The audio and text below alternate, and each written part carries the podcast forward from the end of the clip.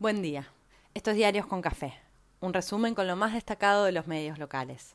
Hoy es viernes 6 de agosto y los diarios de esta mañana presentan un panorama disperso y con señales de alivio y alerta que se reparten según los gustos. Los económicos destacan la recuperación industrial. En varios rubros se superan los datos prepandémicos. Nación se enoja con la sindicalización de los movimientos sociales. Página dispara a la cúpula del gobierno anterior por el envío de material bélico a Bolivia. Clarín sigue la novela de las visitas a Olivos en el ASPO y denuncia beneficios para un empresario afín. Todos coinciden con el impacto de la salida de Messi del Barcelona, shock y fin de una época. Las leonas buscaron el oro y se quedaron con la medalla de plata, pero la gloria ya era suya desde antes. La campaña sigue su curso. CFK se mostró de vuelta en el Patria respaldando a la lista de Perotti y sacudió un poco más el escenario revuelto de la interna santafesina. No hay reemplazo de Rossi aún, pero varios suman fichas para Julián Domínguez. Aníbal Fernández, ¿qué pensará? Balibuca oficializó su pase al frente de todos y algunos calculan que queda más cerca el quórum propio. Nación cuenta que Alberto pidió a sus ministros que salgan a la cancha a defender la gestión. Guzmán recorre barrios y visita San Juan. Nación muestra encuestas que muestran panorama difícil para el gobierno, aunque mantiene el orden y la actividad en busca de votos. El frente opositor sigue con tensiones, pero busca ordenarse internamente. Carrió acompañó a Santilli a Pinamar. También participó Lombardi y el espacio de la reta busca ordenarse después de una semana de revuelo que no le hizo bien a ninguno. Se verán todos en Mar del Plata y buscan volver a la estrategia propia. Hay quien se pregunta con maldad si existe tal cosa. Por lo pronto, dejar de pelearse entre sí puede ayudar. El spot de Randazo impactó por su mensaje que atrasa y destila rencor. Otros le critican poca calidad. Si quería salir de la indiferencia, lo logró con malas herramientas. Berkovich cuenta en BAE que los principales empresarios se van alejando cada día más de Macri, que sigue en Europa sin noticias de retorno. Ciudad y provincia ofrecen reemplazar con Moderna la segunda dosis de Sputnik. Distribuyeron en todo el país un millón y medio de dosis de Moderna. Confían completar esquemas en los próximos cuatro días a todo vapor. Están llegando más dosis de AstraZeneca y Sinopharm. La semana próxima se aplicarán más de un millón de Sputnik de producción local. Hablan de inminente donación de Estados Unidos con Moderna o Pfizer. Argentina entraría en la repartija otra vez y también se suman las dosis de Cancino y agosto acelera el ritmo de inmunización. Ayer se confirmaron 276 nuevas muertes y 13.786 contagios. Es un hecho la relativa estabilidad con casi todo andando, salvo los vuelos y los ingresos al país. Hoy habrá nuevo DNU presidencial y podrían agilizar los permisos para revinculaciones familiares. Se evalúa permitir el ingreso de extranjeros vacunados con dos dosis para reactivar el turismo en el último trimestre. Alberto Fernández volvió a la actividad presencial tras el negativo de su PCR. Se reunió con Raberta y celebraron el impacto del plan para que las tareas de cuidado sean contempladas para la jubilación de las mujeres. Hoy recibe al asesor más influyente de Biden para profundizar las relaciones bilaterales con Estados Unidos. FMI, vacunas y región, sintetiza ámbito almuerzo en Olivos y gran expectativa.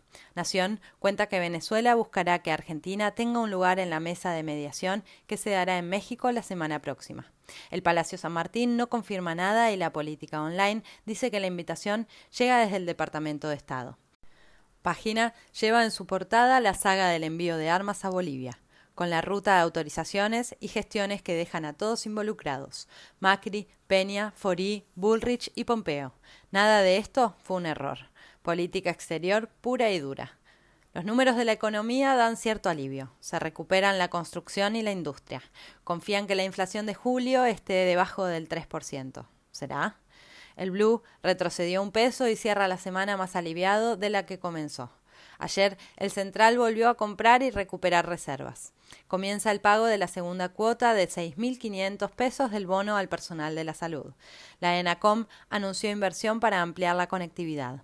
Algunas empresas empiezan a reclamar por falta de personal calificado. La señal de alerta la pone cronista con el ritmo de emisión, pero es un cuco conocido. El gobierno anuncia plan estratégico para la minería y los ojos ambientales prometen mirar con rigor. La política online cuenta gestiones en favor de una nueva ley de hidrocarburos. El gobierno anuncia la incorporación de mil científicos a distintos organismos del Estado Nacional. En Clarín agitan temores por la gestión con participación estatal de la hidrovía. Ámbito celebra que Argentina exportará silobolsas a Pakistán y Clarín cuenta que Nestlé vuelve a producir chocolate en el país después de 20 años. Nada mal. Clarín avanza en la novela de las polémicas visitas a Olivos. La pareja de una de las asistentes de la primera dama es un empresario que se quedó con 19 contratos del Estado. Promete ser el primer capítulo de esta nueva temporada. Sería bueno que se aclare rápidamente porque las críticas que acumula el gobierno no tienen que ver con la corrupción. No sería bueno arrancar a mitad de mandato con las elecciones a la vuelta de la esquina, aunque sería bueno no empezar nunca. Flor Peña habló en Telefe y volvió a pedir la expulsión de iglesias de la Cámara Baja. Guado de Pedro está aislado por contacto estrecho. La legislatura de la ciudad habilitó la resonificación para devolver el estadio de San Lorenzo a Boedo. Hubo festejos y poco distanciamiento social entre los hinchas. En cambio, hubo que suspender el debate para habilitar la construcción de torres en Costanera Sur por orden judicial. Mañana se espera gran movilización de organizaciones sociales para exigir una renta básica universal en el Día de San Cayetano. Nación agita en su portada que se avanza en la sindicalización de movimientos sociales y agita el malestar de la CGT. Ayer hubo disturbios y destrozos en la municipalidad de Lomas. Salieron varios dirigentes a repudiar. No es el modo. Dicen que reclamaban por más planes, pero hay quien sospecha del uso político de la necesidad. Conocemos de esa materia. Declaró la mamá del Chano y dijo que su hijo no agredió a nadie. Se complica la situación del policía que disparó. El cantante se recupera. Casación anuló la ampliación de una condena contra Milagro Sala en Jujuy. Carrascosa pidió a la Comisión Internacional de Derechos Humanos que condene al Estado argentino por su caso. En el mundo, Venezuela eliminará seis ceros a su moneda y anuncia nuevos billetes. Estados Unidos confirmó que dará tercera dosis a personas de riesgo. Francia también, y crece el debate sobre el reparto desigual de vacunas en el mundo. CNN despidió a empleados por no estar vacunados. Bolsonaro embiste contra la justicia y los sectores más influyentes se espantan un poco.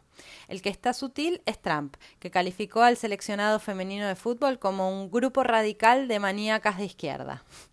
Hablando de fútbol y más que fútbol, el mundo quedó en shock porque el Barcelona anunció que Messi no renueva. Esta mañana el presidente del club confirmó que se debe a razones económicas. Varios descuentan que sigue con sus amigos en el Paris Saint-Germain.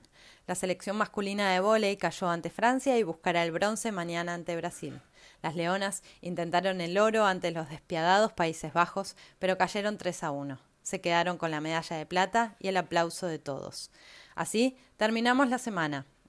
Ayer el buen clima fue otra fake news. Para hoy sí prometen calorcito y cielo más despejado. Hoy y mañana. Que se disfrute.